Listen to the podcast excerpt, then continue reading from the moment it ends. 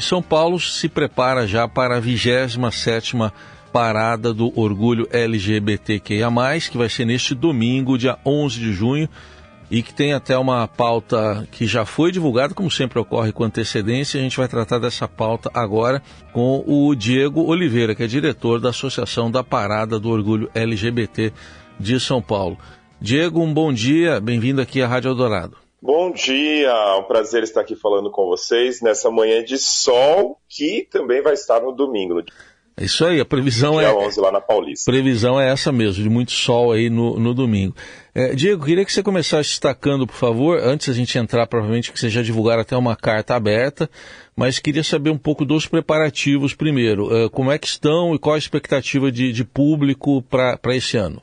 Sim, os preparativos começaram desde o ano passado, né? A gente, mesmo realizando a parada do ano passado, a gente já estava pensando nessa, depois de reunião, reuniões né, com o movimento, com entidades coletivos que trabalham com a pauta LGBT+, a gente decidiu pelo tema desse ano, políticas sociais para LGBT+, queremos por inteiro e não pela metade, que tenta sensibilizar o nosso país na questão das pessoas LGBT+, que não têm acesso a programas, a acesso às políticas públicas como Minha Casa, Minha Vida, ou mesmo na sua cidade, na cidade que a pessoa mora, ela não tem uma segurança dos, dos serviços públicos no caso de vulnerabilidade, o que ocasiona para essas pessoas, no caso de nós, enquanto LGBT+, quando nos assumimos, é, enquanto é, LGBT, sermos expulsos de casa e não temos uma acolhida do poder público.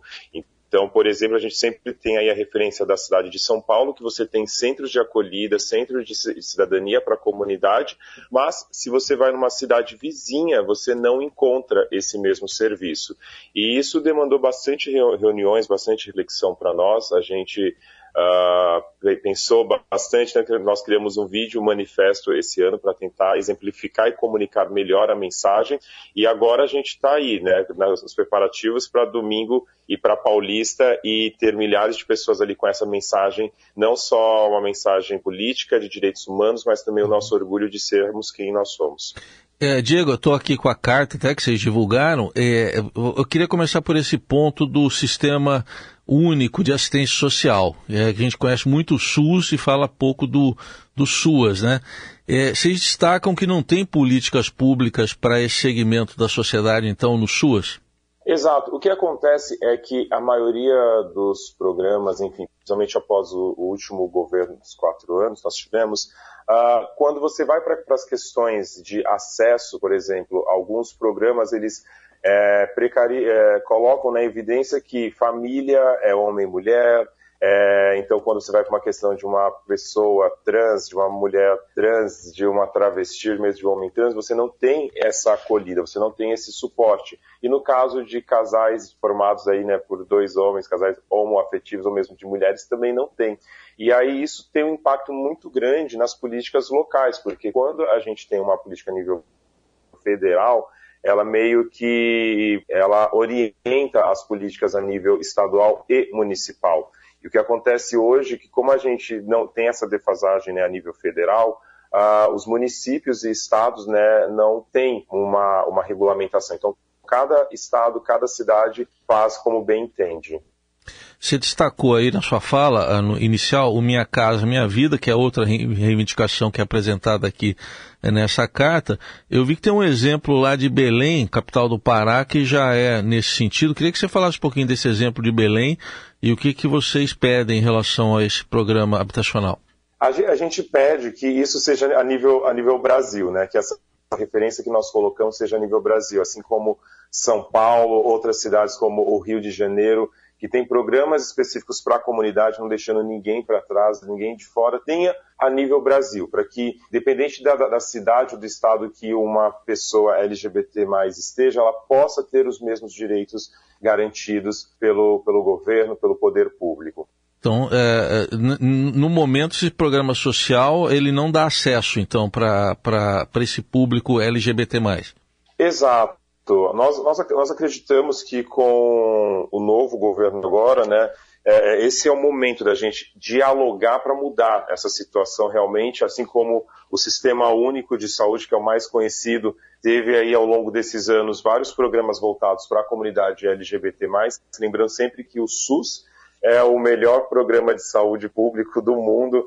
A gente tem aí um, um, programa maravilhoso de acesso à saúde de forma gratuita. A gente quer que também isso seja nessa esfera de assistência social, porque hoje, por exemplo, em São Paulo, nós temos é, um sério problema com muitas pessoas em situação de vulnerabilidade que estão morando na rua. E dessas pessoas, parte delas são da comunidade LGBT, e a grande parte dessas pessoas que estão em situação de rua são travestis, mulheres trans, homens trans, que foram expulsos de casa. E há uma outra situação que nós tivemos durante essas reuniões para a escolha do tema, que são também de pessoas trans que, quando chegam a, né, se tornam pessoas idosas, elas têm que destransicionar, têm que voltar ao sexo uh, biológico delas, a uma identidade que elas não se reconhecem, para poder ter um local para morar. Então, nós temos, por exemplo, mulheres trans que, para ficar junto com a família ou em um asilo, elas têm que ter um comportamento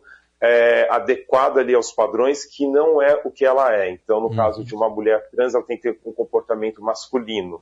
E isso tem um impacto muito grande para essas pessoas não terem essa acolhida e acabarem indo para a rua. Muito bem. Para a gente finalizar, Diego, queria que você falasse um pouco também da, da programação, enfim, é, é, bem extensa a partir das 10 da manhã na Paulista. O que, que você destaca da programação, do, dos shows também que vão ocorrer? Bom, lembrando sempre que parada não é carnaval, não é micareta, mas a gente tem muito orgulho de fazer o nosso movimento social, nosso movimento político de direito, pelos direitos humanos, uh, realmente com alegria. E nessa programação desse ano a gente tem né, o apoio de algumas marcas que estão trazendo alguns artistas, como Pablo Vittar, Daniela Mercury, Urias, Majur, uh, Tiago Pantaleão ali né, para trazer a música, mas também falas de direitos humanos. Temos homenagens que serão feitas a ativista nos trios que a ONG coloca, a gente fala trio, os trios das letrinhas, então de lésbicas, gays, bissexuais uh, e pessoas trans e travestis. Uh, a gente vai ter também participação é, de coletivos no chão, nos trios compondo, uma programação bem rica, um espaço acessível para pessoas cadeirantes com mobilidade reduzida, uma parceria junto com a Secretaria Municipal da Pessoa com Deficiência. Inclusive, a gente convida que todas as pessoas com deficiência estejam aqui na cidade de São Paulo, mesmo fora que possam vir e que venham, nós vamos ter uh, um cordiamento especial para elas, para dar segurança, além desse ponto acessível. Uh, e a gente encerra, né? Se nós vamos ter 19 trios, nós encerramos ali por volta de 18 horas a parada, 10 horas a concentração, 11 horas a gente começa as falas no primeiro trio com as autoridades e ativistas da comunidade. Por volta de uma hora da tarde os trios começam a se locomover e às 18 horas a gente encerra antes da Praça Roosevelt, final da Rua da Consolação.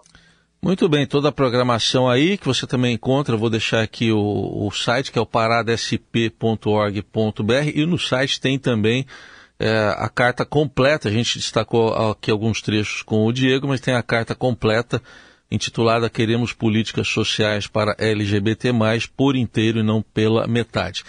E a gente agradece aqui, então, essa entrevista do Diego Oliveira, diretor da Associação da Parada do Orgulho LGBT de São Paulo. Obrigado pela atenção, Diego. Até uma próxima. Até a próxima.